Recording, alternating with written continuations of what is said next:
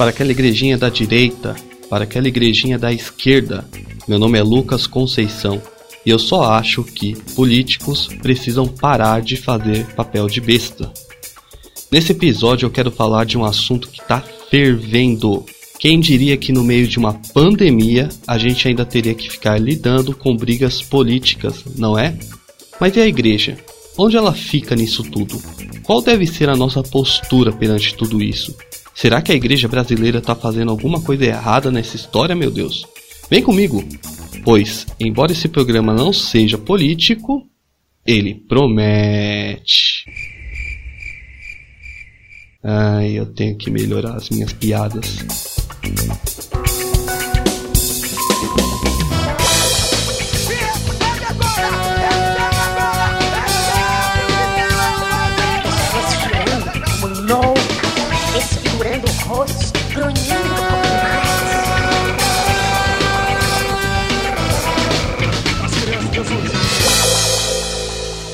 Para aquela igrejinha.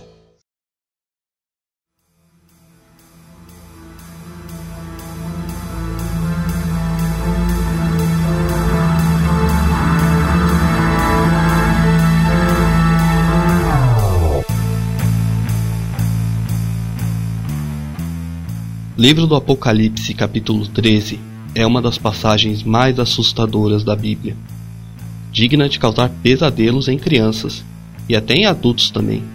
Bom, pelo menos eu tive. João começa descrevendo uma fera horripilante, uma besta, uma besta que se levanta sobre o mar.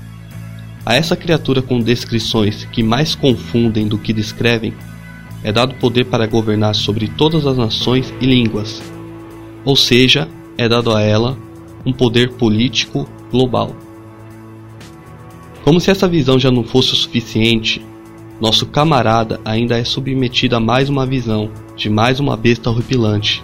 Dessa vez subindo da terra, a essa besta é dada uma espécie de autoridade religiosa, o qual ela usa para promover a autoridade política que foi dada à besta que subiu do mar.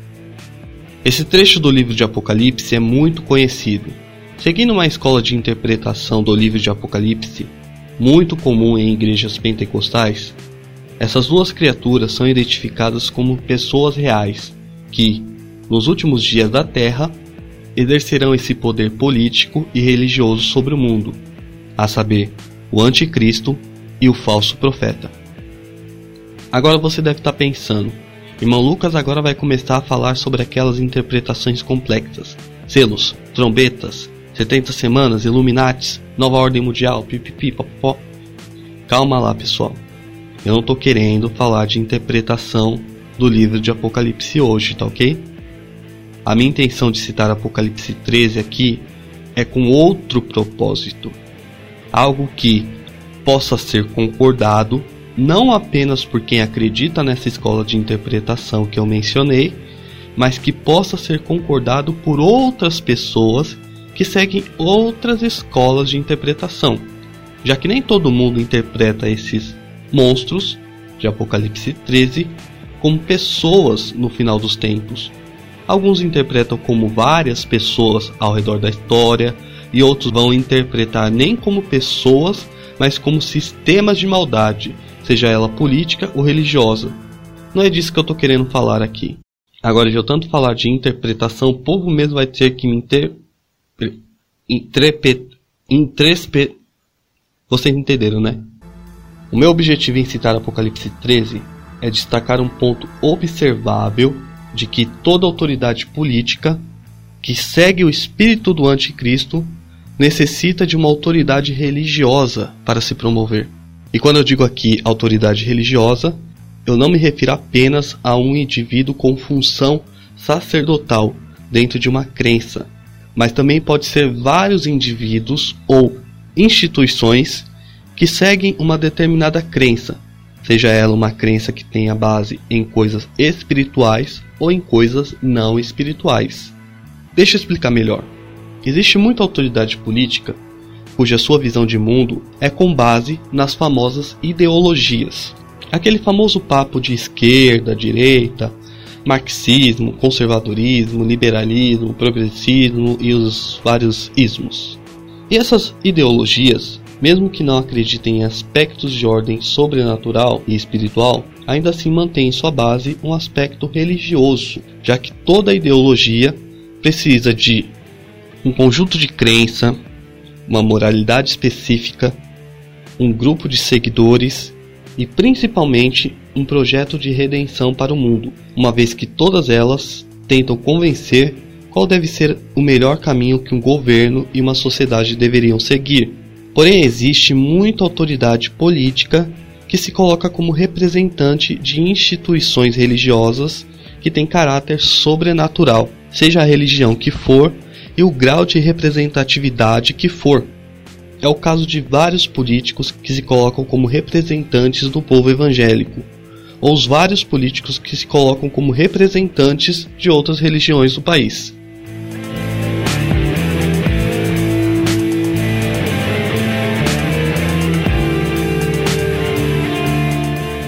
É lógico que tudo isso que eu estou dizendo tem relação sim com o cenário político atual que estamos passando em nosso país nos últimos anos, e em como os evangélicos têm sido colocados como participantes de alguns rumos que a nossa política tem seguido.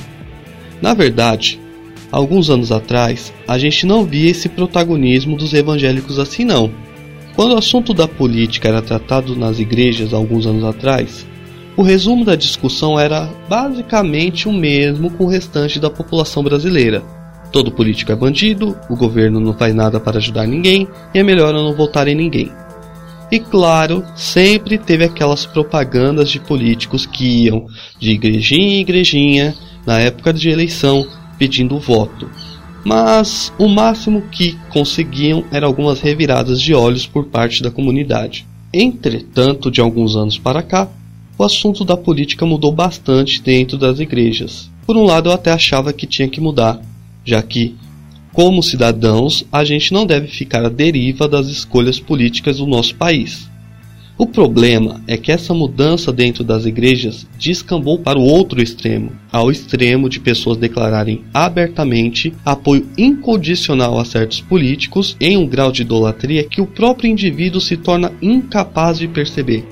E aqui não estou fazendo distinção, pois esse grau de idolatria por parte dos evangélicos acontece com políticos de direita e com políticos de esquerda também. Soma-se isso ao fato de que certas, abre aspas, autoridades religiosas demonstram abertamente apoio a esses políticos e que isso tem gerado uma divisão no seio das igrejas, onde fulano que apoia político tal não é meu irmão em Cristo e vice-versa. Então pronto, a gente acaba em um cenário extremamente semelhante ao de Apocalipse 13.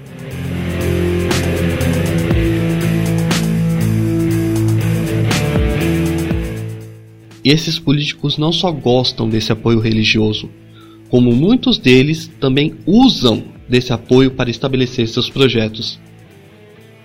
O próprio apóstolo João, em sua primeira carta, irá nos dizer que o espírito do anticristo já está nesse mundo.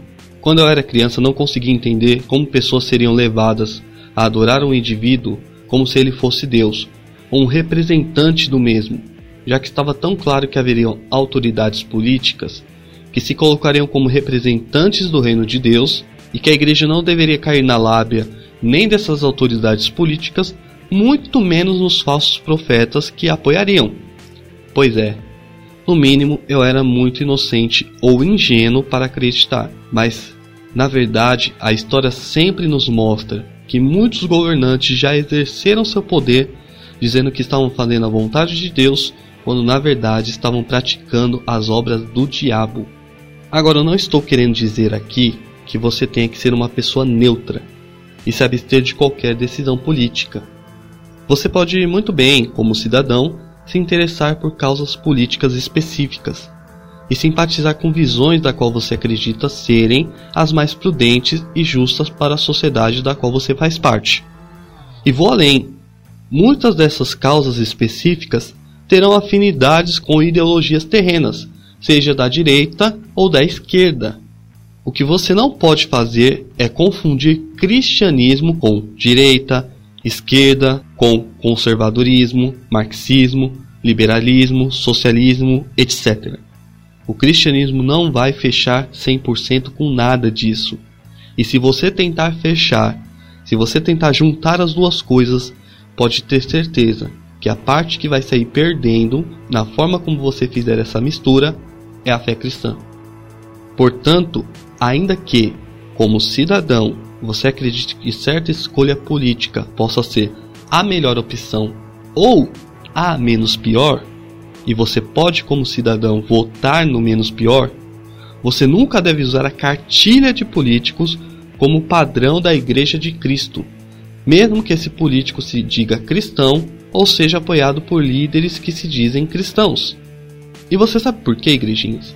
Porque o seu representante do reino de Deus já veio, e o seu trono não foi colocado no palácio do Planalto, mas no alto do monte chamado Caveira.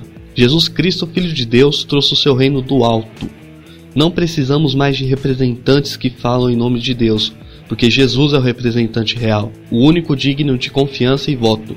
Isso significa que toda, vou deixar bem claro aqui, toda autoridade, seja uma autoridade que se diga representante de Deus, ou até aquelas que não se coloca como representante de Deus, mas segue uma ideologia que prometa redenção à sociedade, todas elas seguem o espírito do anticristo e todas elas devem ser confrontadas. A igreja não é palanque político. A igreja é e sempre será profética, denunciadora de injustiças e pecados, sem distinção de A ou B.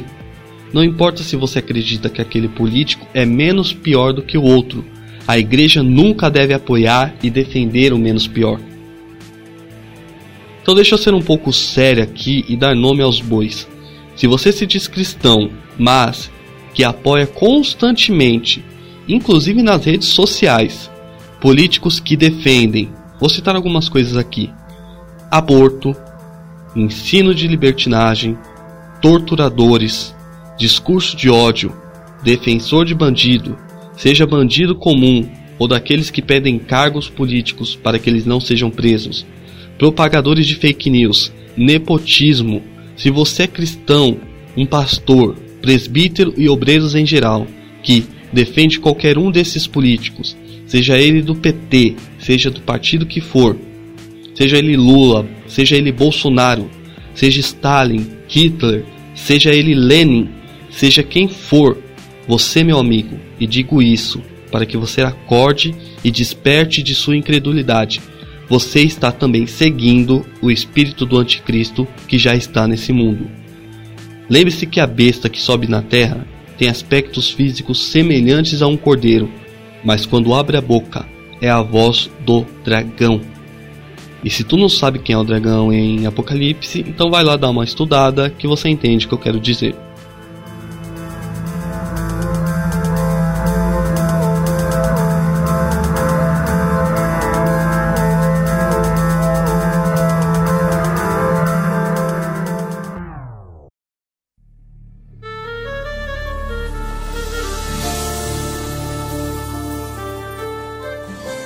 Pois bem, pessoal, esse foi mais um episódio. Gostou do que ouviu? Comenta aí, levanta uma hashtag me chama de mito. Não gostou? Comenta também, levanta uma hashtag me chama de lixo. Entendeu o que eu quis dizer? Então comenta que foi edificado. O tempo é pequeno, eu sei. Não dá para ficar dando oportunidade para todo político pedir voto no púlpito dessa igreja, não é? Mesmo assim, eu tenho certeza que a forma que você entrou por ela não vai ser a forma que você irá sair. Fiquem todos na paz de Deus, pessoal. Até o próximo episódio. Acorda, igreja, Deus me manda te avisar. Acorda, igreja, coisa vai